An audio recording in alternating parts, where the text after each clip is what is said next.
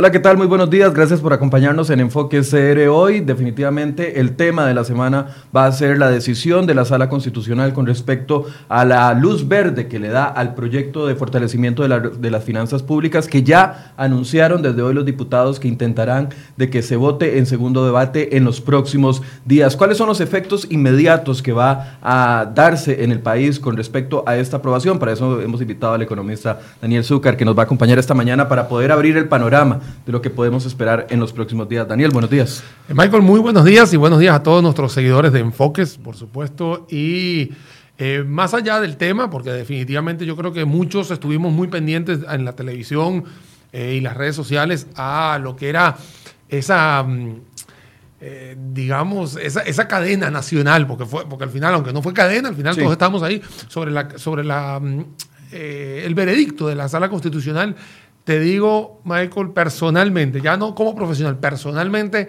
quedé sorprendido. Sorprendido porque eh, yo pensé, o sea, yo pensé que iba a haber algún vacío o algún vicio, o sea, algo se iba a hacer, pero que haya sido de forma unánime y contundente, la verdad no lo creí. es que después de, dos, intentos que se han dado con respecto a temas de reforma fiscal, eh, tanto en el gobierno de Don Abel Pacheco como en el de Doña Laura Chinchilla, uno esperaba, y con la bulla que ha generado la huelga, uno esperaba de que efectivamente pudiera existir algún error, pero los siete magistrados, eh, cinco propietarios, dos suplentes, eh, cinco hombres, dos mujeres, en total todos le dan la luz verde y dicen que no encuentran ni vicios de procedimiento ni vicios de constitucionalidad. Este era el panorama que más soñado para los que estaban impulsando la reforma, incluyendo el presidente Alvarado y la presidenta de la Asamblea Legislativa, doña Carolina Hidalgo. Bueno, te cuento rápidamente, que personalmente igual, eh, desde el punto de vista de mi, de mi, de mi, red social, yo posteé un, un video cinco días antes diciendo que era una semana crucial cosa que era verdad, o sea, cosa que no, es que lo decía yo, es que era, una semana crucial, igual CR hoy también lo, lo, dijo y, y, pares en la comunicación también lo dijeron, pero sí había ese, mm, e, esa, mm, esa falta de fe, digámoslo así, involuntaria de que fuese al 100%, o sea, que fuese tan contundente. Yo pensé que iba a haber algún tipo de como digo, algún párrafo que había que redactar nuevamente, o como eso, porque había otros tipos de, eh, de, en la historia había tres, tres intentos, ¿no? Dos intentos fuertes que, se habían, que se habían hecho, que se habían traído hacia abajo, como es la, como la expresión coloquial, y que después llegamos nosotros a ver eh, esta... Mm, eh, digamos, esta resolución de la sala cuarta, el cual lo que le da es, un, es, un, es un, eh, una luz verde para que este plan fiscal, que como lo hemos venido hablando, que se ha comentado varias veces en este tipo de espacios, no es la salvación completa ni el Mesías, como, como podríamos decir, pero sí por lo menos es una buena comunicación y es un buen mensaje para todas las personas que van a estar invirtiendo en Costa Rica para las personas que ven con los ojos del vaso medio vacío, ahora lo empiezan a ver medio lleno y por supuesto es un logro, digamos, y hay que decirlo así, es un logro de la administración Alvarado en estos momentos que dos administraciones anteriores no lograron hacer esto y que bueno, que me acuerdo que en la noche del viernes hay una foto que se hizo muy viral, es un abrazo que se da entre el presidente Carlos Alvarado y la ministra de Hacienda, Rocío Aguilar, una foto eh, muy afectiva, muy icónica, muy, icónica exactamente. Entonces, yo creo que eso también hay que aplaudírselo, en este caso, al gobierno de turno, que bueno, que hizo de verdad eh, de tripas corazón y que, y que también ha pasado eh, la, no la ha pasado bien, digámoslo así, una huelga que suma 73, 75 días. La verdad que ya yo no sé si hay huelga o no, porque al final está muy focalizada en el tema del, del Ministerio de Educación Pública. Incluso hay un ultimátum para el día de hoy para muchos directores de, escuelas, y colegios que tienen que regresar y que si no regresan va a haber una sustitución eh, rápida. Bueno, eh, empiezan a haber otras, otras aristas que vienen a suceder exactamente después de esta, de esta reforma, porque perdón, de esta reforma no, de esta aprobación de la sala constitucional con base al 20.580, que al final sigue siendo una ley, una ley más, pero es una ley muy robusta y que tiene, por supuesto, consecuencias en el diario vivir para costarricenses. Eh, vamos a entrar en materia ya específicamente de cuáles son los efectos que podemos esperar a mediano, corto y largo plazo con respecto a esto una vez que se apruebe la, la ley. Nada más quiero invitarlos a ustedes que nos están siguiendo por Facebook Live, y si lo están haciendo en nuestra página, que tenemos una encuesta en vivo que queremos que ustedes eh, respondan. Y hay una pregunta, si usted está viéndonos en una pantalla de una portátil o de un computador fijo, puede encontrar la encuesta a mano derecha arriba, a la parte donde está el logo de CR Hoy. Y si usted está viéndonos en su celular, nada más en la parte de abajo usted desliza y ahí va a encontrar la pregunta. ¿Respalda la decisión de la sala cuarta con respecto al tema fiscal? Sí o no, les invitamos a que participen y que puedan enviarnos sus preguntas con respecto a esto. Ahora sí, Daniel, ¿qué podemos esperar a corto plazo? con esta señal. Era una señal que era necesaria, que todo el mundo decía, incluso los organismos internacionales tienen 90 días eh, para dar una buena señal de que efectivamente queremos salir del barro donde estábamos patinando. ¿Cuáles son? Empecemos por los efectos a corto plazo. ¿Podemos ver algún efecto en esta semana? Mira, el primer efecto que hay es cómo se baja la incertidumbre de viernes a sábado. O sea, ya el sábado que tuve la oportunidad de, no a reunirme, porque al final no, no, es una reunión formal, es una reunión simplemente que te vas consiguiendo con personas que se acercan y te dicen, mira Daniel, ya, ya tengo un plan de ruta, ya sé lo que va a haber, hay menor incertidumbre, se tomó una decisión, eh, veo más claro el día. No es que si es mejor o peor, o si vienen más impuestos o menos impuestos. No, al contrario, viene una menor incertidumbre. Y eso es muy importante cuando uno hace un análisis del entorno y decir, bueno, si ya no tengo eh, tanto, tantos obstáculos y ya por lo menos sé que los nublados del día ya se empezaron a aclarecer, ahora sí puedo tener una mejor perspectiva para, en el caso mío, de las inversiones o en el caso de otras personas para poder ahorrar o empiezas a tener menor incertidumbre. Eso quiere decir que estás más tranquilo con el panorama que se viene. Y eso te estoy hablando que es un termómetro más sentimental, más subjetivo que el objetivo que ya te lo voy a comentar en un par de, en un par de minutos. Entonces, lo que fue sábado y domingo amanece una Costa Rica mucho más tranquila. ¿Por qué? Pero ¿cómo podemos medir eso?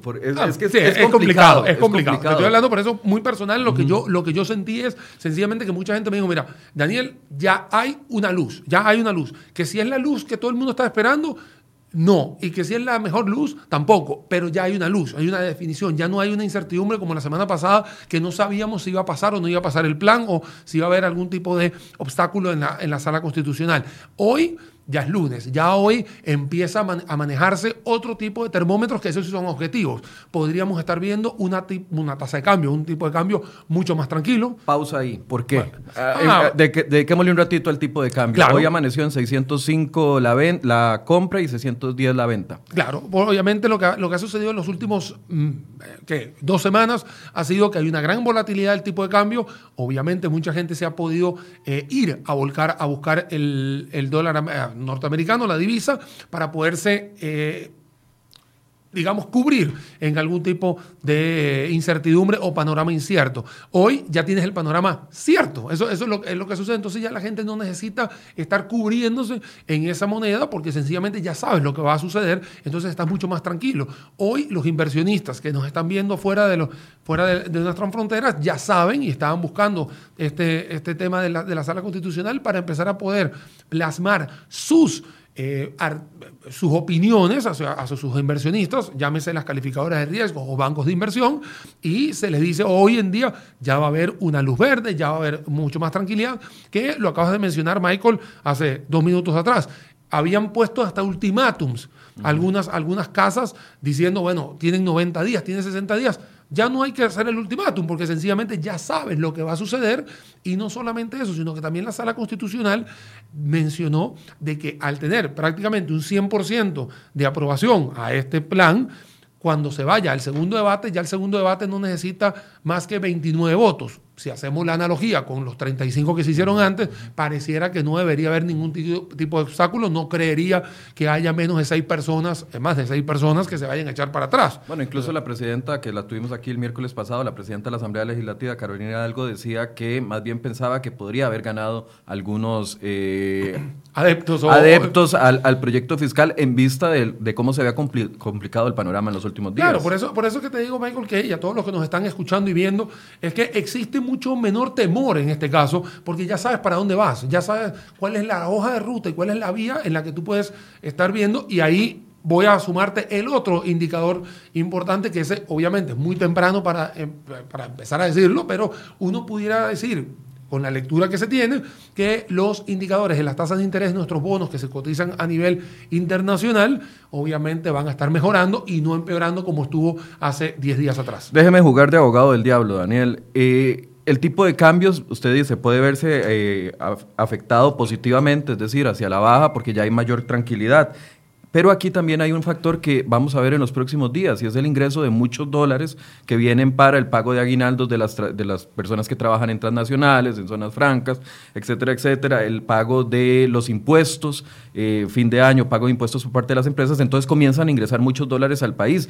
¿Cómo diferenciar lo que puede ser la tranquilidad que genera el plan fiscal con un tip, con una, con un efecto que recibimos todos los años en diciembre cuando ingresan dinero. Y súmale a eso, Michael, una estrategia que mencionó el señor Rodrigo Cubero la semana pasada, que con o sin plan, ya lo había dicho, todos los días voy a tener un protocolo de oferta de 100 millones de dólares y lo voy a dejar en un tipo de cambio para evitar volatilidades mucho más mucho más abrupta en este caso. Entonces, creo que todo ahorita empieza a sumarse de que deberíamos tener un tipo de cambio que se vaya hacia la baja. Incluso podría haber hasta ahorros importantes que se puedan nutrir y darle un golpe de timón a, a lo que ha venido bajando, que son las reservas internacionales. Entonces, podríamos ver unas reservas ya un poquito más estables que eh, no mal, eh, sabemos, ¿no? En las, últimos, en las últimas ocho semanas han caído estrepitosamente, casi que a, 6.500 millones de dólares, cuando en abril las teníamos por encima de 8.000 millones, ¿no? Entonces, son indicadores que se van a ir viendo en las próximas horas, porque, como me habías preguntado, son ¿cuáles son los cortoplacistas? Estos son los cortoplacistas. Y empieza también a verse, Michael, algo muy importante que es la imagen de Costa Rica, porque si hubo algo que la gente fuera de, Costa Rica era que no se veía un orden, lo que se veía era un desorden, obviamente el tema de la huelga manchó un poco, el tema de la no aprobación en el primer debate también se puso más, más interesante. También existe, eh, Michael, el tema de la incertidumbre lo que pasaba con el plan fiscal. Y entonces mucha gente decía, bueno, yo la verdad no pienso hacer absolutamente nada, ni girar ningún dinero hacia Costa Rica, ya sea a través de inversión extranjera directa o a través de colocación, o mejor dicho, captación de bonos. Mira que hace dos semanas la, la colocación de bonos estuvo desierta. Y también el megacanje no se dio como la gente lo quería. Yo te digo que si lo volvemos a hacer ahora, o sea, si nosotros volvemos a hacer todo esto ahora, yo creería que tuviésemos una respuesta mucho más favorable. Incluso el viernes, perdón, de jueves para viernes, se da la noticia de que existe la posibilidad de una emisión de eurobonos de 6 mil millones de dólares y ahí empieza eh, a ponerse en el tapete cuáles son las alternativas de cómo se van a colocar esos bonos y hoy la alternativa es que los bonos se van a colocar mucho más fáciles a que el previo al viernes en la noche. Ahora, con, respecto a las tasas de interés, ¿eso es un efecto a mediano o a corto plazo? En las tasas de interés, de, a ver, existen las tasas de interés de los bonos que están en que se cotizan a nivel internacional, esos tienen una fluctuación prácticamente diaria, entonces no, no hay ningún tipo de, de duda que eso va a ser algo cortoplacista. Por supuesto, ahorita son las 8 y o cuarto de la mañana, 8 y 15, apenas estamos empezando el día. Digamos que en Estados Unidos están una hora más, entonces ya ahora se empiezan a, a, monitorear a partir de esta hora cómo van a estar esos, esas cotizaciones de bonos, pero ya después viene el tema de la tasa de interés, la que nosotros utilizamos como tasa de interés básica pasiva o la que es la de política monetaria, bueno, eso sí va a tener... es la que sirve como eh, piso para calcular los créditos o el monto del crédito que pagamos cada mes. Usualmente eso se llaman las tasas de referencia, esas sí van a tener que esperar un poquito más para que se estabilice. Eso no se puede eh, hacer de la noche a la mañana. ¿Por qué? Porque es un protocolo que tiene el Banco Central de Costa Rica que con su tasa de política monetaria empuja o retrae, digámoslo así, controla en la tasa básica pasiva, que es una tasa de referencia para todos los bancos a 240 días eh, plazo. Digamos, esa es la colocación, eso es lo que significa la tasa básica pasiva. Entonces, ¿qué podría darse en los próximos días? Ya un poquitito más a mediano plazo, es que podríamos estar, no, podríamos estar dando cuenta si la tasa de política monetaria que hoy está en 5.25 podría retroceder a 5. Podría darse el caso. Pero hay que ver qué se puede esperar en los próximos días. También es un tema coyuntural de diciembre. O sea, ahora hay que pagar aguinaldos, hay que, hay que pagar rechamos, hay que pagar una gran cantidad de compromisos en los cuales ya hoy la gente tiene un poquito más de eh, de más de luz, o sea, ya, ya, ya, se entiende lo que se puede hacer con este dinero. Entonces ya empiezan las matemáticas a calcularse de una manera mucho más correcta a lo que podría tener antes del viernes pasado. Ahora, el viernes se da esto y algunos podrían pensar, eh, pero entonces el tipo de cambio de dólar tuvo que haber bajado el sábado y el domingo, pero sabemos que así no funciona. No, primero porque el sábado y el domingo no existe, eh, primero nadie está trabajando y no estar trabajando significa que las tesorerías de los bancos no se dan. Entonces, la única, la única razón que pueda bajar el tipo de cambio es cuando están abiertos los mercados, valga la redundancia, cuando estén los, los señores en tesorería y que eso es a partir de ahora a las ocho y media de la mañana, donde van a empezar a cotizarse y ahí podremos darnos cuenta qué va a suceder a lo largo del día con el tipo de cambio. Eh, es decir, hoy es el día de prueba. Hoy es el día de prueba, pero como, eh, como eh, vamos, a estar, vamos, a estar, vamos a ver un poquito lo que ha sucedido en los últimos días. Uno, tanto viernes como jueves no han habido intervenciones bruscas del, Banco Central de, Costa Rica en el mercado cambiario. Entonces eso da a entender de que había más tranquilidad en los últimos dos días y ahora no existe, o, o por lo menos esa es la lectura que damos nosotros, que no existe alguna alguna razón para ir a buscar los dólares tan efusivamente como sucedía hace un par de semanas atrás, donde tuvimos ese 630, donde hubo una gran cantidad de colocación de más de 250 millones de dólares en estabilización y con todo eso seguía subiendo. Hoy en día no tenemos esas intervenciones y estamos prácticamente en 610 y cuidado no, ya un poquito más hacia la baja. Entonces, todo es, depende de cómo va a estar el día de hoy. Es un programa muy matutino en este caso y lo que podemos es sacar conclusiones de la lectura que tenemos en estos momentos. Ahora, Daniel, eh, usted explicaba de que eh, los mercados se tranquilizan. Esos mercados que se tranquilizan, ¿usted cree que se traduzca en, inversiones en el país que estuvieron eh, paradas durante mucho tiempo? Porque usted decía la combinación de incertidumbre fiscal versus huelga también, que asustaba a cualquier inversionista. Ahora tenemos solucionado tal vez el tema de la incertidumbre fiscal, porque sabemos qué va a pasar. La huelga continúa, según lo que dice don Albino Vargas y algunos dirigentes. Esto ya no pesa tanto si esto está bien amarrado, que es el, el futuro económico del país. Bueno, es que en este caso el tema de lo que está sucediendo con los inversionistas es que los inversionistas lo que ponen es su dinero acá y lo que necesitan es buscar un retorno sobre esa inversión, digámoslo así, con una manera menos riesgosa. Las semanas, digamos, las semanas pasadas hemos tenido una gran cantidad de inversionistas que han llegado acá, casas de inversión, bolsas, no, bancos y todo eso que se han venido a reunir con una gran cantidad de personajes tanto públicos como privados, y prácticamente todos convergen en mira, yo necesito que la calificación de riesgo de Costa Rica se mejore, porque en este caso vendría hacia la baja, vendría una degradación, porque no hemos tenido la toma de la decisión del déficit, digamos, para paliar el déficit fiscal. Obviamente eso degrada la calificación. Hoy Costa Rica está por encima de Nicaragua, porque Nicaragua tiene el problema que tiene en estos momentos, que es un problema totalmente político, y eh, sencillamente el resto de los países de la región tienen una calificación de riesgo mayor. Entonces, cuando Costa Rica aprueba este plan, o por lo menos ya muestra unas luces, ya los bancos de inversión dicen, ya lo veo mucho más tranquilo, ya pudiera estar eh, más confiado, tengo más credibilidad en el país de Costa Rica y no podemos dejar de lado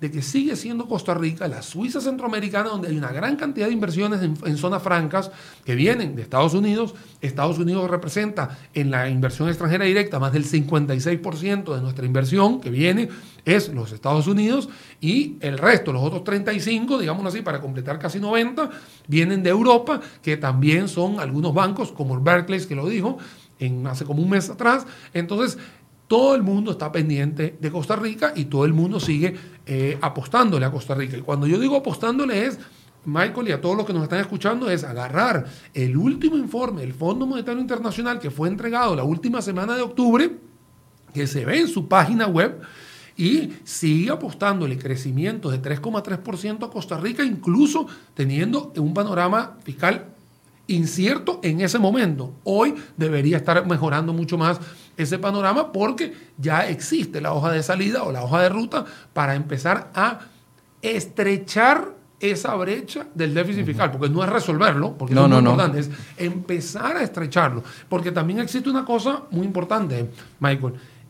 Estas eh, acciones que se van a tomar por el plan fiscal, y voy a poner un escenario totalmente para ejemplificar académicamente lo que podríamos ver. Si el plan empezara el primero de enero del 2019, digámoslo así, ¿no? porque ahorita viene el segundo debate, no sé cómo se va a poner.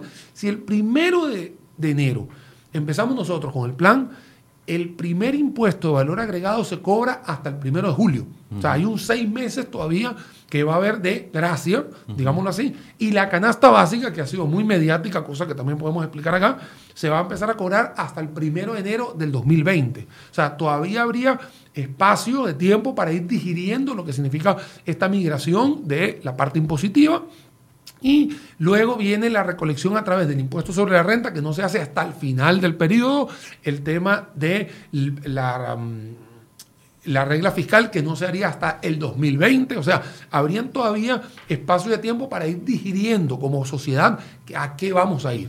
¿A qué vamos a ir? Mira, a darle paso a una Costa Rica que se va a ir pareciendo mucho más a los países de la OCDE, que tiene estos niveles de y ni siquiera a nivel impositivo, digamos, de números, sino ya el impuesto de valor agregado, trazabilidad, La- las herramientas, por así decirlo. las herramientas, las estrategias y la regla fiscal. O sea, ya te empezarías a codear en grandes ligas, digámoslo así, por lo menos con esta estructura de plan fiscal, que como hemos dicho, le, todavía le sigue faltando algunas cosas y que no va a ser el Messi ni el Ronaldo que va a poder jugar solo, va a tener que jugar con varias leyes adicionales como juegan los equipos de fútbol, no solamente con un jugador. Usted se me adelantó, como Ah, de costumbre, con los temas, pero no importa, se está, se- se está entrevistando solo, Daniel. No, no, no, Vea, tranquilo. ¿qué pa- eso, eso era uno de los puntos que yo quería que fuéramos eh, desgranando poco a poco. ¿Qué va a pasar o cómo vamos a ir sintiendo esa introducción del el plan fiscal? Ya usted nos dice que eh, en lo que es eh, el impuesto de valor agregado sería hasta junio. Tal vez hagan- va- vamos haciéndolo por pausas. Claro, con mucho gusto. Así, así no me entrevisté yo solo. Así nos mentira. entrevista usted solo, claro. No, no, la- el, el tema es así. A corto plazo, lo primero que vamos a estar mandando nosotros es un buen mensaje. Un buen mensaje de orden. Eso es lo primero. O sea, un mensaje de orden hacia todo, el- a, to- a todas las personas que nos están evaluando. Y eso es algo que va a suceder hoy. O sea, eso es lo que sucede hoy. Un mensaje de orden, de tranquilidad, de que sí quiere hacerlo Costa Rica y no es un tema de la etiqueta de Carlos Alvarado o cualquier otra etiqueta. Simplemente fue una asamblea en la cual discutió, votó, hizo su sufragio, se fue a la sala constitucional. La sala constitucional lo está devolviendo sin ningún tipo de vicios, cosa que lo empezamos a decir al principio del programa, ¿no? donde estamos totalmente sorprendidos, ¿no? definitivamente. Y a partir de ahí vendría el segundo debate, que no... Ok, ahora es la implementación. La implementación. La implementación. La implementación tiene cuatro rubros. ¿Por qué? Porque son los cuatro capítulos, los cuatro títulos que tiene el plan fiscal en estos momentos. Lo primero que vamos a sentir es la regla fiscal porque ya se está aplicando por parte del Ejecutivo. La regla fiscal lo que está haciendo en este caso es una regla fiscal indirecta de parte del, del Ejecutivo Nacional que está entregando un plan o un presupuesto nacional, así lo dijo doña Rocío hace, una, hace unas semanas atrás, donde quitando el tema del peso de la deuda, está creciendo menos 0,1%. Eso, digamos, eso, y matemáticamente uno lo puede ver. Uno agarra el presupuesto presentado por el Ministerio de Hacienda, lo compara con el año pasado y sí se da cuenta que hay un decrecimiento de menos 0,1%, diríamos que hay cero.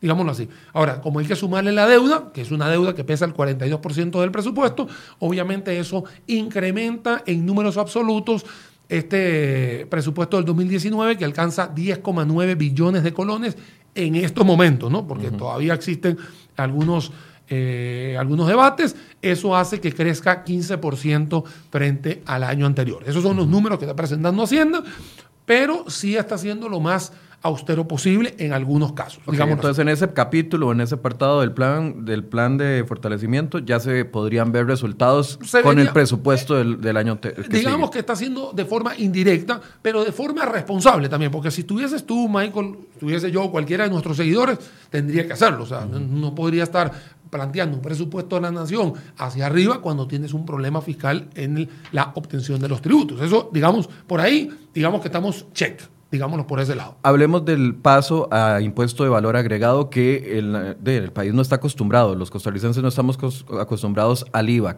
¿Cómo va a ser esa incorporación del IVA? Bueno, como ha pasado en todos los países que tienen impuesto de valor agregado, que es una gran cantidad de, países que tienen impuesto de valor agregado. Es más, Michael, te cuento que en, aquí en Latinoamérica prácticamente son todos, o sea, todos los países tienen eh, impuesto de valor agregado y eso va a hacer que pasen varias cosas. Uno, el impuesto general de ventas que hoy se le aplica a los productos, se le va a seguir aplicando a los productos. O sea, porque la gente cree que va a llegar a pulpería y va a salir más caro todo. No, no, no. Lo que tiene 13%, que usted paga 13% hoy, va a seguir pagando 13%. Eso, digamos, por ese lado.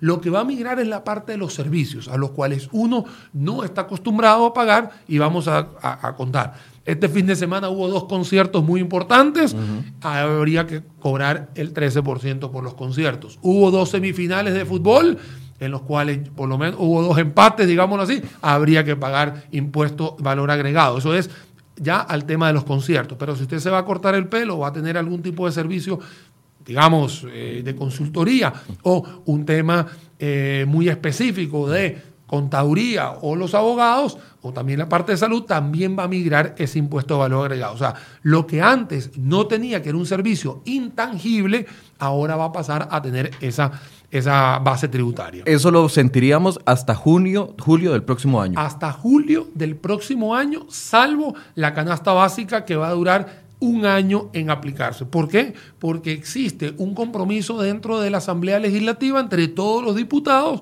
que no estaría eh, aplicándosela de inmediato, sino también con esos rubros de seis meses primero prácticamente toda la base tributaria y un año después la canasta básica. Eso es algo que se tomó en decisión en la Asamblea y bueno, y uno aquí lo que hace es hacer la lectura y se lo transmite a todos nuestros seguidores. Es decir, ese aumento en lo del arroz, los frijoles, el pan, el leche, productos de primera necesidad será hasta el 2020. Hasta el primero de enero del 2020, sí, solo sí, todo arrancaría el primero de enero del 2019, digámoslo así, hasta un año después. y en los servicios en seis meses. Y los servicios en seis meses. Ahora, ¿Qué va a suceder acá? Algo que no está en el plan fiscal. Y es la educación financiera que tenemos que tener todos nosotros, porque ahora las facturas, tanto de bienes como de servicios, te van a ayudar a ti como comerciante o como parte de la cadena de valor a poder, uno, rastrear, dos, hacer trazabilidad y tres, poder bajar tu impuesto, porque lo que vas pagando por un lado no, se lo, no lo tienes que pagar por el otro lado. Voy a explicar. Si usted agarra y factura a, pero pagó B, A menos B, le va a dar la letra C y es exactamente, Michael, lo que usted le va a pagar a Hacienda.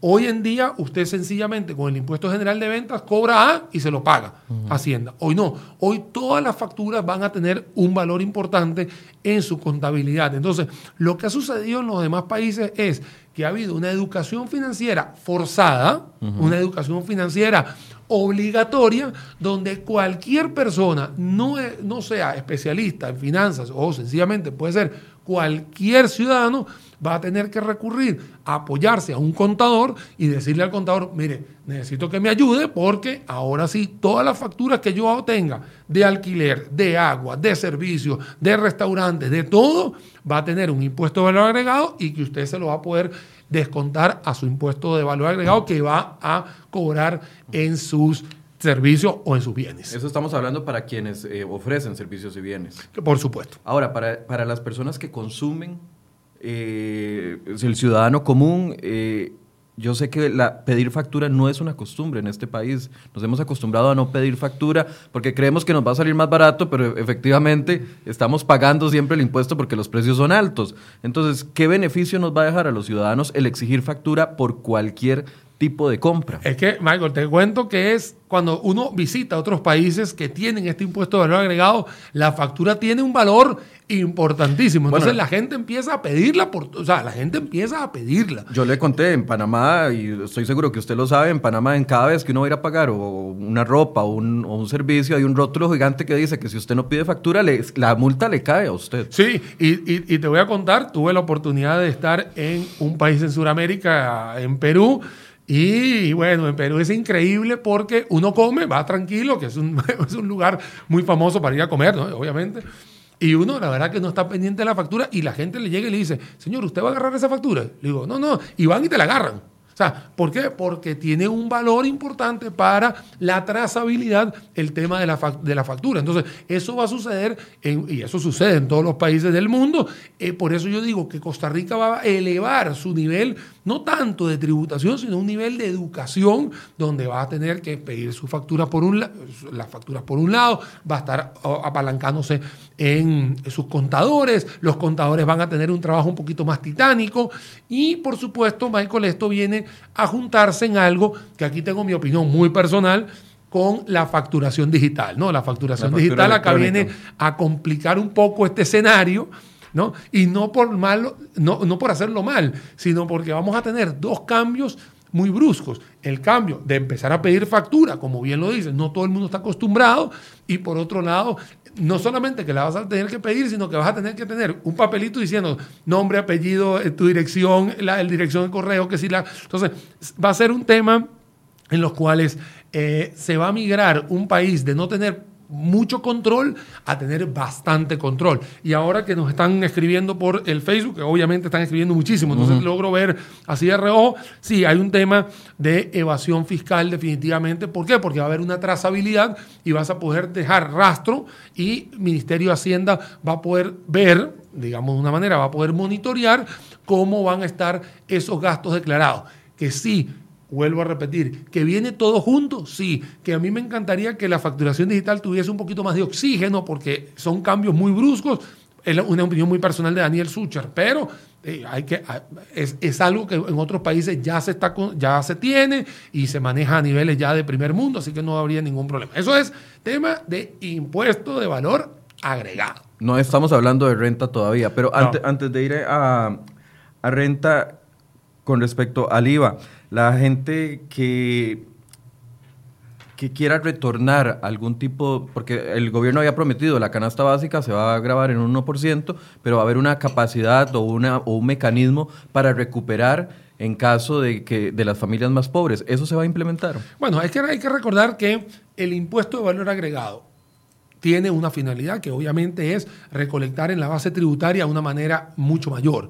Ahora, ¿qué es lo que ha sucedido y qué es lo que está colocado en el plan? Porque uno llega y lo lee y entonces eso es lo que dice, que ese dinero que va a estar recolectado por la canasta básica va a estar direccionado a el fondo de pensiones no contributivo que es exactamente para agarrar a las personas de menores recursos y que la gente pueda tener su pensión tranquilamente. Eso por un lado.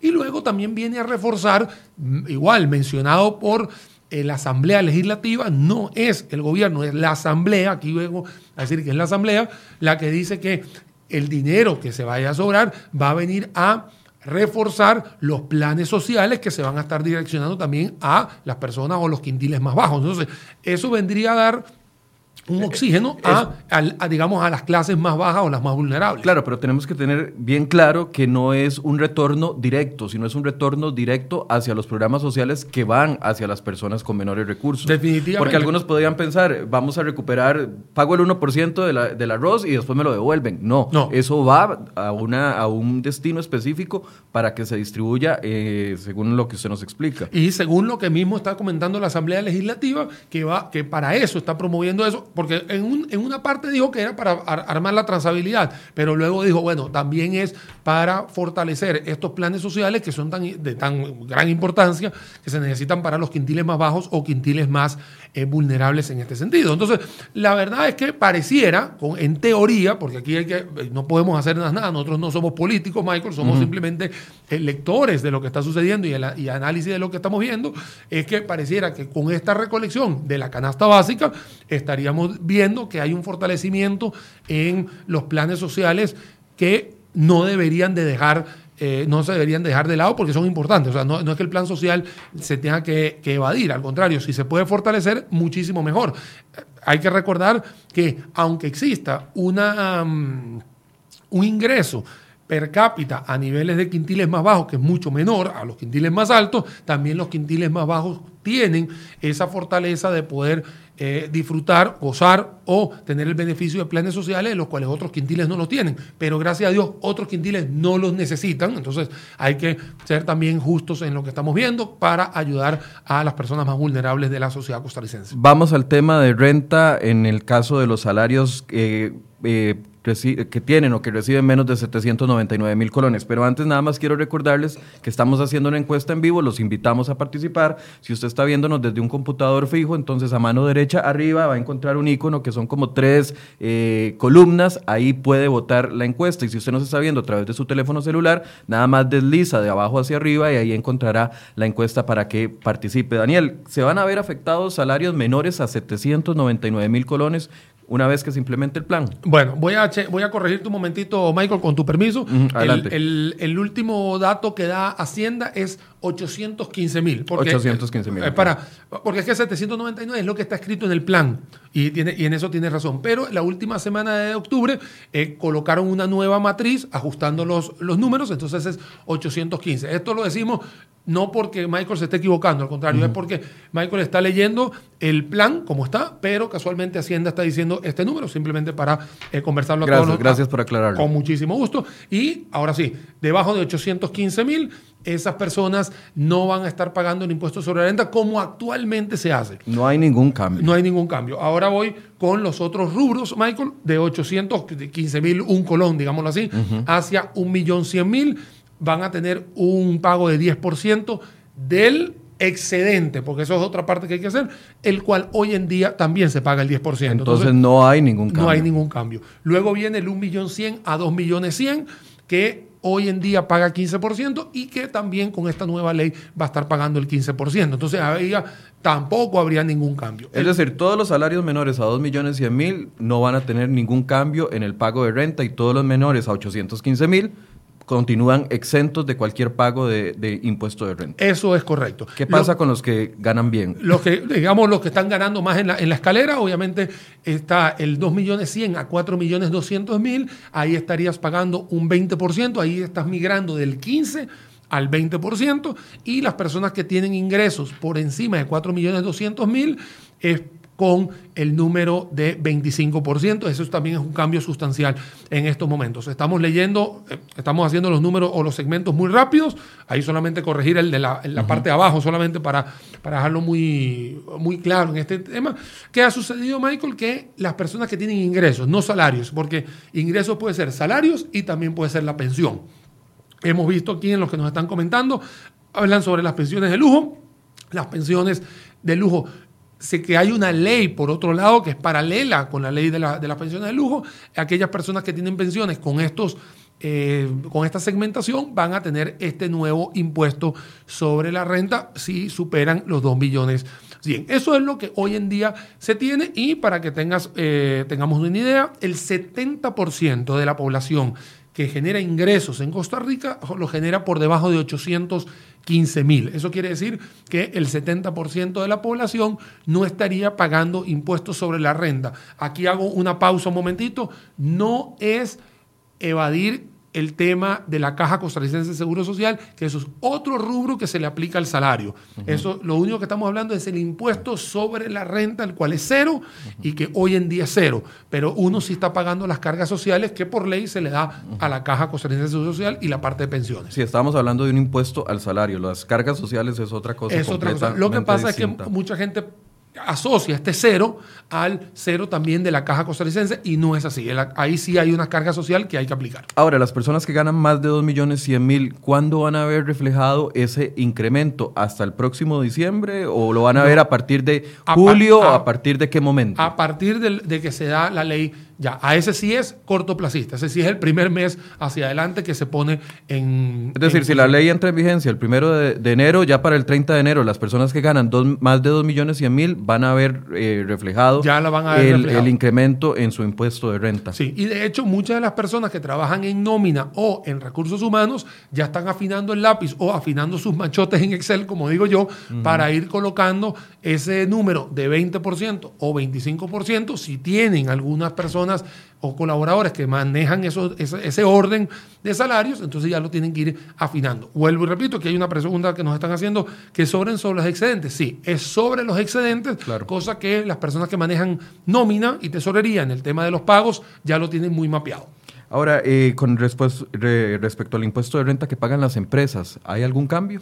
Bueno, acá es la parte donde yo personalmente digo que nos pusimos la soga al cuello de ser más complicados que nunca, porque Hoy en día tenemos diferentes rubros, entre más vas más facturando, tienes diferentes escalas de, impuestos y eso sigue quedando igual. A mí me hubiese gustado algo que se llama en inglés flat tax o un impuesto único para todo el mundo, pero sigue estando eh, plasmado en el impuesto sobre la renta, en el rubro, en el capítulo 2, también una segmentación de 5, 10, 15, 20, 30%, dependiendo de cómo va a ser tu facturación, no solamente para las empresas, y digo empresas porque no es grande, es simplemente las empresas, donde también está el tema de las pymes y también están las personas físicas, o sea, una persona que factura a su nombre, Daniel Sucher, por si está facturando a su nombre, también tengo un gradiente de pagos. Entonces, en este caso, si bien es cierto, la, el plan, la, la, ley tiene una gran cantidad de gradientes,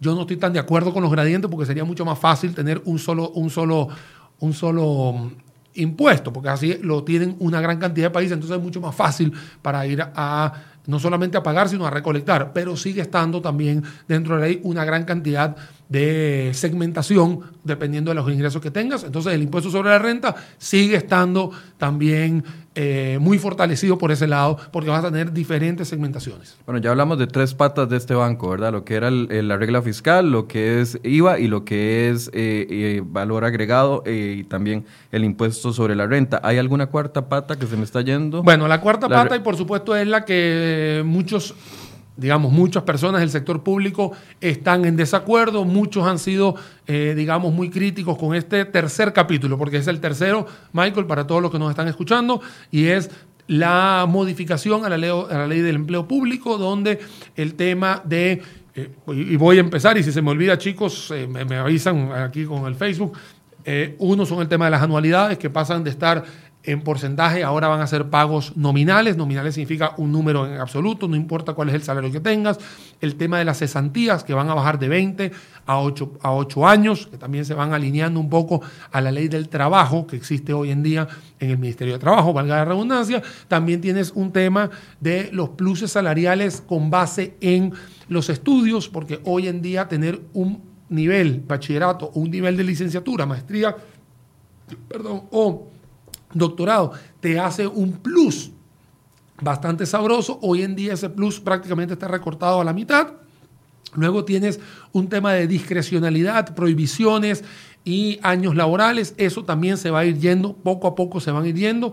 Y eh, si se me van escapando algunas cosas, eh, ahí lo vamos rescatando. Pero lo más importante es decir que nada de esto es retroactivo o sea, no es para las personas que están hoy en día, las convenciones colectivas que, se, que están en vigencia van a seguir en vigencia hasta, y eso sí lo dice el capítulo 3, hasta que eh, se tengan, que renegociar. se tengan que renegociar, no se pueden renegociar de forma automática y para cualquier tipo de incentivo nuevo tiene que ir a través de la Asamblea una ley. Entonces, en, palabras llanas, se limitan muchos de los beneficios que venían descontrolados, por así decirse, para los empleados públicos, pero solo aplicará para los, las nuevas contrataciones. Voy a, sí, primero las nuevas contrataciones. Eso es algo que para, para que no se nos asusten los profesores, no se nos asuste. Eh, todo eso aplica solo para las nuevas contrataciones a partir del momento en que la ley sea efectiva. La ley sea efectiva, eso es lo primero. Y segundo, es muy importante decirle a todas las personas que nos están escuchando, ya sea el sector público, ya sea el sector privado. Aquí nadie tiene la culpa de nada. O sea, aquí sencillamente existe una situación Michael, donde se fue la brecha de ingresos más abajo que la de egresos, o egresos se fue más arriba que ingresos, y que lamentablemente eso es presupuesto nacional. Eso es presupuesto nacional y al presupuesto hay que arreglarlo. Eso sencillamente hay que arreglarlo. ¿Cómo? Bueno, hay que fortalecer los ingresos y hay que administrar el gasto. Eso es lo que hay que hacer en estos momentos. Sí, es correcto hay gente que se ve afectada con el gasto y hay gente que se ve afectada con el ingreso. Aquí nadie está saliendo mejor parados unos que otros. Aquí todo el mundo está de forma, eh, digamos, entre comillas, viéndose con una consecuencia. No es que yo voy a estar, salir mejor parado que vos, ni los que nos están escuchando van a salir peor que nosotros. No, aquí todo el mundo va a tener que dar su granito de arena, el aporte. Hay una palabra mm, eh, que me gustaría decirles a todos los que nos están siguiendo, porque es injusto. Y aquí todo el mundo ha dicho, y en mi Facebook lo han dicho, y en el Facebook de cerrohoy.com lo han dicho, y, de, compañeros, es injusto. Sí, aquí nadie está diciendo que esto es justo. Es, pero es una situación en la cual hay que arreglarla y la vamos a tener que arreglar entre todos. Que sí, que tiene que haber mano dura de, de parte del gobierno de turno, sí y después va a venir otro gobierno en el 2022 y va a tener que seguir teniendo manos duras. Llámese A, B o C o el color que le quieras poner. O sea, del partido, claro. o sea, no, no importa si eres de izquierda o de derecha, vas a tener que afrontar una administración del gasto mucho mejor y vas a tener que afrontar una recolección tributaria mucho mejor. El personaje de Hacienda que tenemos ahora va a ser sustituido seguramente en tres años y el que venga va a tener que seguir o ese mismo trabajo o mejorarlo. O sea, eso es lo que sucede. Daniel, se le acaban las excusas a los gobiernos y porque esto, bueno, los periodistas lo vivimos en el día a día, cada vez que hacemos una pregunta con respecto a inversiones, los gobiernos nos han respondido, al menos el gobierno de don Luis Guillermo Solís y este, de que no hay plata, estamos en un problema fiscal, no se puede solucionar. Con este tema se le acaban las excusas a los gobiernos para justificar todas sus incapacidades para ejecutar en tema de inversión, en tema social, por decir que no hay plata. Se acaba esa excusa del estribillo de no hay plata, no hay plata, no hay plata, no podemos hacer nada. Bueno, primero antes que nada hay que decir, y mucha gente aquí no los estaba eh, eh, escribiendo, no, no es que no tengan la culpa, que aquí todo el mundo, o sea, aquí hubo decisiones que se tomaron con base en un entorno que cada quien lo fue haciendo. la, la la etiqueta de Oscar Arias, la etiqueta de Laura Chinchillo, la, etiqueta de Luis Guillermo son las personalidades que estuvieron en ese gobierno. Y créanme que si hubiese estado algún otro personaje, le hubiese pasado lo mismo. Bueno, hoy tenemos que tomar una decisión, o sea, y, y tomar una decisión en la cual nosotros como analistas les recomendamos a las personas que lideran este gobierno, y no solamente gobierno ejecutivo, sino también legislativo, bueno, señores, hay que, hay que golpear la mesa y eh, estrechar esa brecha. Ahora, que no hay plata, eso no es excusa. O sea, usted lo que tiene que tener es una buena habilidad empresarial para poder sacar el dinero de todo lo que usted pueda generar, hacerlo de la manera más óptima posible y poder cumplir siempre con lo que genera productividad y genera un poco de economía en, la, en, en, el país. Usted no puede estar pensando en estar pagando deudas, deudas, deudas siempre para no estar reactivando la economía. Porque a veces se nos olvida, eh, Michael y amigos, eh, a todos los que nos están escuchando, ¿no?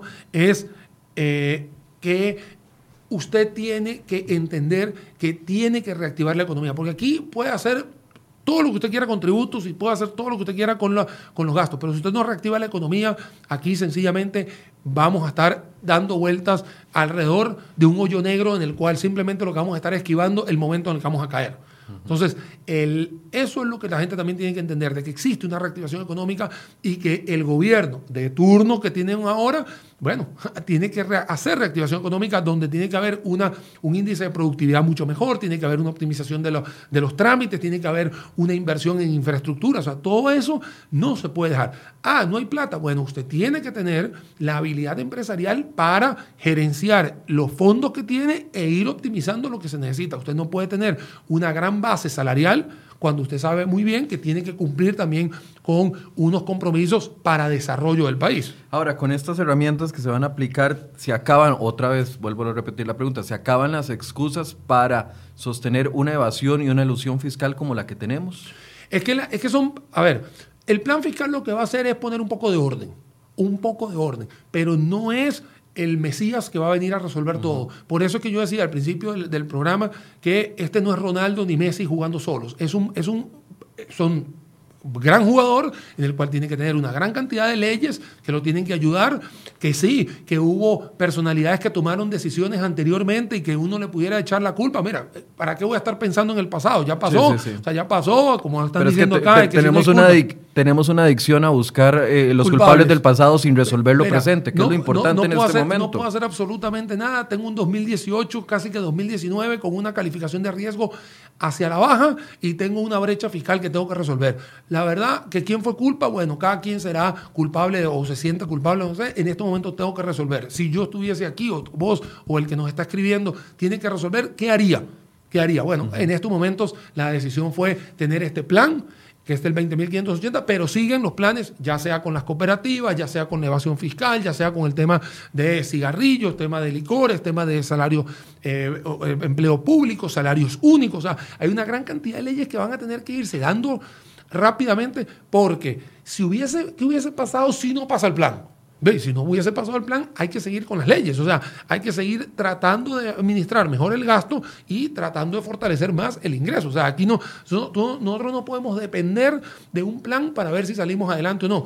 Que sí, que es una columna vertebral muy importante, sí lo es. Y que es un empujón importante para las calificadoras de riesgo, mensajes hacia el, hacia, hacia el exterior, se limpia un poco más la imagen de orden de, Costa Rica, sí, sí lo es, pero no es el, salva, el salvamento que te va a llevar de aquí al año que viene a tener déficit fiscal cero, porque así no es. Nada más, eh, nos quedan nueve minutos de entrevista. Quiero recordarles que tenemos una encuesta en vivo. Quiero que participen, por favor, participen en esta encuesta en vivo. Si usted está viéndonos en un computador fijo, la va a encontrar a mano derecha arriba, un icono redondo que tiene tres columnas. Ahí usted le da clic y puede votar. Y si los está viendo desde un teléfono celular, nada más desliza de abajo hacia arriba y ahí encontrará la encuesta. Daniel, efectos a largo plazo es lo que nos hace falta.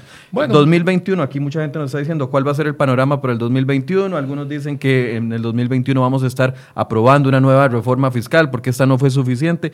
Y el gobierno dice más bien vamos a cortar la brecha en lo que es la deuda pública. ¿Qué efectos se pueden ver a, a largo plazo más bien? Bueno, en, las, en los análisis econométricos que está dando el Banco Central de Costa Rica, está proyectando que para el 2022 va a tener una disminución del 3,7% del Producto Interno Bruto con base en esta ley y que para el 2021 se llegaría... La deuda. La, o sea, el, déficit fiscal de 3,7 y la deuda estaría llegando a un 63% del Producto Interno Bruto porque hay una inercia que no puedes parar, que sí se estaría, eh, eh, digamos, que sí se estaría golpeando para eh, empezarse a disminuir a partir del 2022 el nivel de deuda y que por ahí empezarían a tener a largo plazo una mejora en ese indicador de lo que es la deuda. Es decir, íbamos así ya no vamos tan empinados, pero vamos a, ir, vamos a, pero vamos a seguir creciendo en deuda. Vamos a llegar, crecer en deuda porque la tienes, porque sencillamente es una inercia, es una herencia que tienes. Vas a llegar a 63%, esos son los análisis econométricos del Banco Central de Costa Rica. Habla sobre una disminución del 3,7% en Producto Interno Bruto del déficit fiscal, o sea, estaríamos hablando que si teníamos 7,5%, y medio, bajaríamos prácticamente a 4, cosa que nos acercaría al promedio de la región que es 3. Entonces eso beneficiaría mucho más a digamos, a las finanzas públicas. ¿Por qué? Porque la gente podría estar invirtiendo en Costa Rica. Que si hay que tener una nueva ley en, en el 2021, 2022, solamente al llegar en ese momento lo vamos a ver. porque tenemos que ver muchas cosas durante el camino. Uno, si la facturación digital está surtiendo efecto. Dos, si se están recolectando bien eh, los dineros. Tres, si la administración del gasto está funcionando y si se puede mejorar. Y por supuesto, si la regla fiscal también va a dar sus frutos ya per se, porque una cosa es hacer escenarios en un Excel y otra cosa es eh, estar ejemplificando en la vida real lo que va a estar sucediendo. Entonces, si bien es cierto, el papel lo aguanta todo, tenemos que ver cómo vamos a estar para el final del 2022. Para eso estamos los analistas, para ir monitoreando todos los días, para eso están los periodistas, para estar monitoreando todos los días a ver qué va a surtir, qué efectos va a surtir en los próximos seis meses, un año, y cómo se va a ir acomodando muy importante la sociedad, porque no olvidemos de que esto es una ley, pero al final esto va a ser de todos, de todo costarricense que va a estar acá, de todo ciudadano que vive en Costa Rica, que se va a acoplar a una ley diferente, que es nueva y que por supuesto todo lo nuevo siempre trae un poco de incertidumbre dentro de la población y por supuesto tiene que haber eh, la intención. ¿no? y el esfuerzo de parte de todos para poder resolver. Y, y ojo, hay algo muy importante. Yo sé que nadie quiere pagar más impuestos y nadie quiere estar sacando de su bolsillo más dinero del que saca, ¿no? Porque todos sentimos que el ingreso que tenemos nunca nos, nunca, nunca nos alcanza. nunca nos alcanza, no importa el nivel que tengamos. Pero lo que sí está claro es que tenemos que exigirle a los gobernantes más de lo que le exigimos a los jugadores de fútbol en una semifinal. Eso es lo que tenemos que entender. Porque ayer todo el mundo quería que Saborío metiera gol y todo el mundo quería que McDonald's metiera gol y todo el mundo quería que el Herediano ganara o todo el mundo quería que Saprissa ganara. Bueno, con esa intención, con esa intensidad es que le tenemos que decir al gobierno, no a través de Facebook, o no a través de las redes sociales, o no haciendo ataques a dominem. Tenemos que hacerle así, exigirle a la gente con respeto Señor, nosotros vamos a dar nuestro brazo a torcer, ustedes qué van a hacer por nosotros. O sea, usted que está en la asamblea, ¿qué está haciendo por nosotros? ¿Y qué decisiones va a tomar? Eso es algo que tenemos que cambiar como sociedad. Esto no importa la etiqueta que tengamos, es una sociedad en la cual estamos exigiendo más a alguien que está bailando en un, programa de televisión, cosa que fue espectacular. Ayer en la noche yo lo vi, me encantó. Le estamos exigiendo mucho más a ellos que a lo que nuestros gobernantes tenemos que exigirle como una buena administración de las finanzas públicas. Eh, a eso quería llegar para la conclusión, exigir reactivación económica. ¿Cómo podemos como ciudadanos? Porque si bien es cierto, eh, cierto sector de la población ha confiado en el gobierno en la necesidad de un plan fiscal, lo ha apoyado a pesar de que las críticas han sido duras, pero ahora llegó el momento también de pedir cuentas. Y pedir cuentas es una, eh, exigir reactivación económica, porque plan fiscal sin reactivación económica quedamos en cero. Y es que la reactivación económica no tiene absolutamente nada que ver con el plan fiscal, porque a veces creemos que una cosa va con la otra. No, no, tener infraestructuras de aeropuertos para el 2050 con planos en el 2018 no es no tiene nada que ver con el plan fiscal. O sea, tener que bajar el nivel de trámites, días para trámites, para apertura de empresas, no tiene nada que ver con el plan fiscal. Tiene que haber una minimización de los créditos para banca de desarrollo o tener créditos baratos para las pymes o creer en las pymes que, generan prácticamente el 39% del Producto Interno Bruto.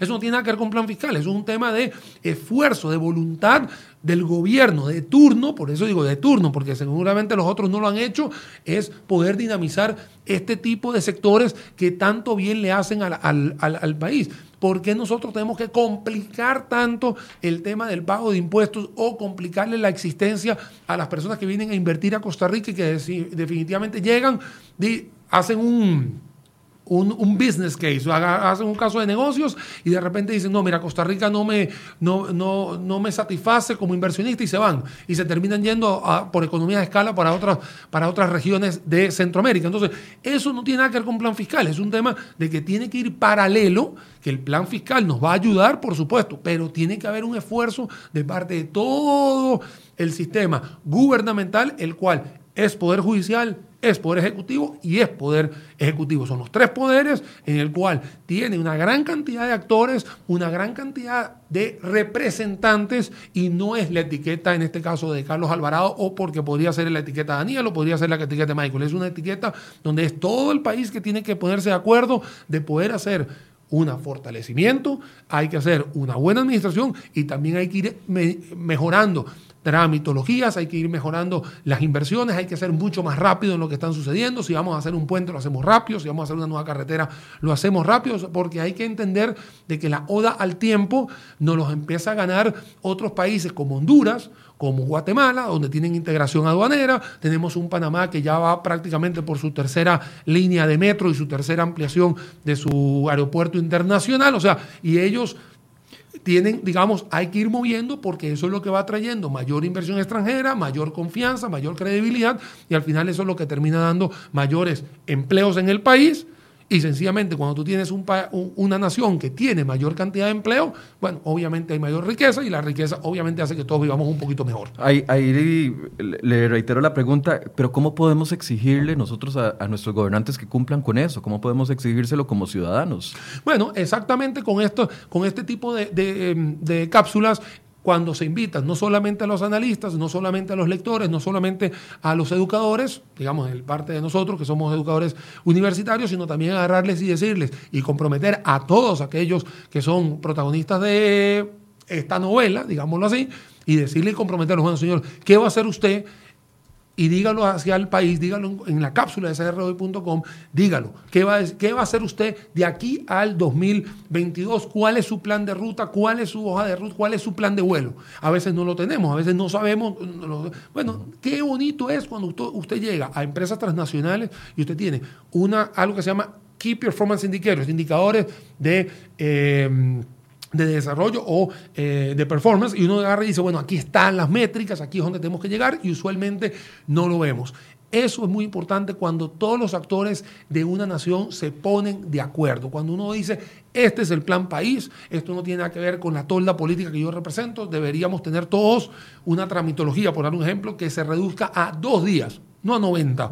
Tenemos que tener créditos baratos para pymes. ¿A cuánto? O sea, ¿cuánto es el número? ¿Cuánto es la banca de desarrollo? O sea, eso es lo que se tiene que tener y se tiene que tener muy claro y es lo ambiguo. Lo ambiguo, ¿por qué? Porque a veces gente habla y cuando quieres buscar la métrica no la consigues o nadie se compromete a hacerla. Entonces, es ahí donde uno tiene que exigirle definitivamente a los actores políticos y que toman las decisiones a que se comprometan y a que lo digan de una forma muy clara. Ve que en el tema de economía todos estamos esperando el digamos prácticamente el 30 de enero y el 30 de julio para ver cuál es el plan macroeconómico de Costa Rica brindado, brindado por el Banco Central de Costa Rica para ver cuál es la proyección y a partir de ahí empezamos a hacer los análisis. Bueno, ¿por qué eso no se puede dar a través de todo el sistema de... político en este caso, donde no solamente es economía, sino también en la parte social, política y bueno, infraestructura, etcétera. En esta etapa del proceso, para ir cerrando ya, Daniel, eh, tenemos, por así decirse, el 75% avanzado, falta el segundo debate, que sería la conclusión final. ¿Hay, hay posibilidades de que esto vuelva atrás? Pareciera que no. O sea, pareciera que no porque sencillamente... Lo, lo digo en el entorno de la huelga, porque la huelga sigue. Los, los, eh, durante el fin de semana vimos manifestaciones de algunos líderes sindicales diciendo, bueno, vamos a volver con más fuerza a la huelga. Eh, que ese era el objetivo de ellos, que el plan no se aprobara. Sin embargo, ya, ya va por un avance bastante importante. ¿Hay posibilidad, posibilidades de que el gobierno ceda a estas alturas? Bueno, eso ya es un tema muy político, pero haciendo un análisis, no es mi área, pero es simplemente haciendo el análisis y haciendo. No, pero viendo los indicadores económicos y los beneficios que le podría dar o no al país. por eso, por eso digo, mira, yo creo que la huelga se está cayendo cada día eh, más, o sea, pierde fuerza, más Máxime que ahora prácticamente ya no hay escuelas, o sea, prácticamente ya hay, están todos de vacaciones, ya legalmente hay vacaciones, digámoslo así. Entonces, ya como que no hay ningún tipo de eh, fuerza de parte de, digamos, de los huelguistas. Eh, también hemos visto en las últimas horas, ¿no? Eh, cómo ha perdido la credibilidad, ¿no? Del, del gremio sindical, porque los argumentos que están utilizando prácticamente se han ido diluyendo a lo largo de, las horas y que lamentablemente eh, los personajes que están liderando esta huelga eh, prácticamente se están quedando sin oxígeno. Por otro lado, también tenemos una acción del ministro de Educación Pública que está exigiendo que la reactivación y la reincorporación de todos los directores de los centros educativos, el cual si no lo hacen obviamente van a ser sustituidos. Hay un gran apoyo, lo que estamos leyendo, un gran apoyo de parte de la sala constitucional y de parte del gobierno para ir ejecutando lo que se debería haber ejecutado, y eso sí es una opinión muy personal mía, hace mucho tiempo, el que no venga a trabajar y se va, así de sencillo, ¿no? Porque eh, no se está eh, no, se le está yendo en contra de los beneficios que están ahora. Eso es prácticamente lo que sucede cuando hay una huelga. La huelga se basa cuando a ti te cambian las reglas de juego. Aquí no ha habido ningún cambio en ninguna regla de ningún juego todavía. Entonces, eh, la huelga pierde velocidad y pierde, por supuesto, importancia. Y entre más nos acerquemos al 24 de diciembre, obviamente la mentalidad de no solamente el costarricense, sino planetaria, la gente está pensando ya en ser mucho más afectiva, más tranquila, está pensando en vacaciones, está pensando en los regalos. Entonces, yo creo que ya se va a ir diluyendo definitivamente el tema de la huelga. Y por otro lado, empieza la presión de, bueno, de los empresarios, donde van a estar obviamente ya ejecutando los presupuestos que se tienen que hacer, que obviamente estaban esperando a que la sala constitucional diera su visto bueno y definitivamente lo que estamos estando esperando ahorita es que estén los 29 votos, que como habíamos dicho al principio, ya están, pareciera que se va a dar y eh, se reactive la economía como se necesita. ¿Por qué? Porque la, economía al final se reactiva con inversión, no solamente extranjera, sino inversión local. Hemos, eh, hemos hablado una, con una gran cantidad de personas que no han querido eh, hacer ningún tipo de inversión porque están muy recelosos, vienen de tener 70 días que no venden, digámoslo así, que los comercios están un poco reprimidos y que bueno, y obviamente ellos lo que están esperando es la reactivación económica, incluyendo el tema decembrino, que por supuesto mucha gente está esperando como para salvar el año o salvar el último cuatrimestre del año. Sin embargo, es, es, importante seguir las recomendaciones que siempre hacemos, ¿verdad? Con, el, con respecto al gasto, gastar lo que tenemos, no endeudarnos más, tratar de no repetir en nuestras vidas el patrón que ha llevado el país y que lo tiene en estas condiciones. Mira, la semana pasada tuve la oportunidad de dar una charla y una persona me hizo una pregunta, Daniel, ¿y cómo vamos a vivir ahora? Y yo le digo, siga viviendo, o sea, esto no se va a acabar, o sea, Costa Rica no se acaba, no se hunde, no, no, sencillamente lo que va a hacer es que va a cambiar, al igual que cambió Estonia, al igual que cambió Portugal, al igual que cambió España, igual que cambió Grecia, igual que cambió, todos los países han cambiado y que sencillamente la ciudadanía se va a ir acoplando y se va a ir adaptando a unas nuevas reglas de juego donde no se vislumbre en ningún momento caos eh, económico ni crisis económica. Es simplemente ir acoplando. Y yo le decía a la señora en ese momento, y era un auditorio de 200 personas, le digo, siga viviendo que va a tener que ser un poquito más austero, que va a tener que cuidar un poquito más el dinero, que no vaya a tener que gastar en lo que no se necesita. Eso es una recomendación 2018, 2008, 98 y así. Es una recomendación del época de crisis y, época de no crisis. en cualquier época usted no debería de eh, tener un bien que no lo necesita o embarcarse en algún tipo de deuda o algún tipo de promoción mercadológica que lo engatusa y a ponerse a tasas ceros y cosas de eso. Si no necesita el bien, la verdad no se embarque, o sea, no, no, no, no lo necesita, o sea, cuídese un poquito. Siempre he dicho que no hay nada mejor que aprender a decir no a uno mismo y entonces eh, es, complicado. Y más cuando uno tiene niños, por ejemplo, Michael, que los niños quieren todo, entonces uno quiere eh, satisfacer la necesidad del niño y no le, a veces le, con el corazón en la mano le dice, no puedo. Bueno, porque eso es lo que usualmente nos hace falta, no es algo de Costa Rica, es algo sencillamente como personas, como ciudadanos de cualquier lugar del mundo. Entonces, es ir cuidando poco a poco nuestro, nuestro dinero, que es una recomendación que siempre se le da a todo el mundo, ya sea en una época coyuntural como la que tenemos ahora o, o no. Bien, muchísimas gracias Daniel por este tiempo. No, con muchísimo gusto, Michael. Siempre para mí es un placer estar por acá, compartir con, con todos. Obviamente, como dices tú, hay un millón de temas. Eh, uno va entrelazando unos con otros, a todos los que nos, a todos los que nos escribieron. Eh, mil gracias, por supuesto, por eh, la cooperación y a ustedes, obviamente, por la invitación. Bien, gracias, Daniel. Quiero darles los resultados de la encuesta que hemos realizado esta mañana. La pregunta era: ¿respalda la decisión de la sala cuarta sobre la reforma fiscal, la sala constitucional? Un 57% de las personas que votaron a favor, diciendo sí, un 43% votó que no. Muchas gracias por participar en eh, este espacio con sus preguntas, con sus respuestas y les recuerdo que a partir de las 9 y 30 de la mañana estará sentada acá en esta mesa en escasos 20 eh, minutos la ministra de Hacienda, doña Rocío Aguilar, para contestar las preguntas que ustedes tengan con respecto a este tema. Muy buenos días y nos conectamos dentro de un rato.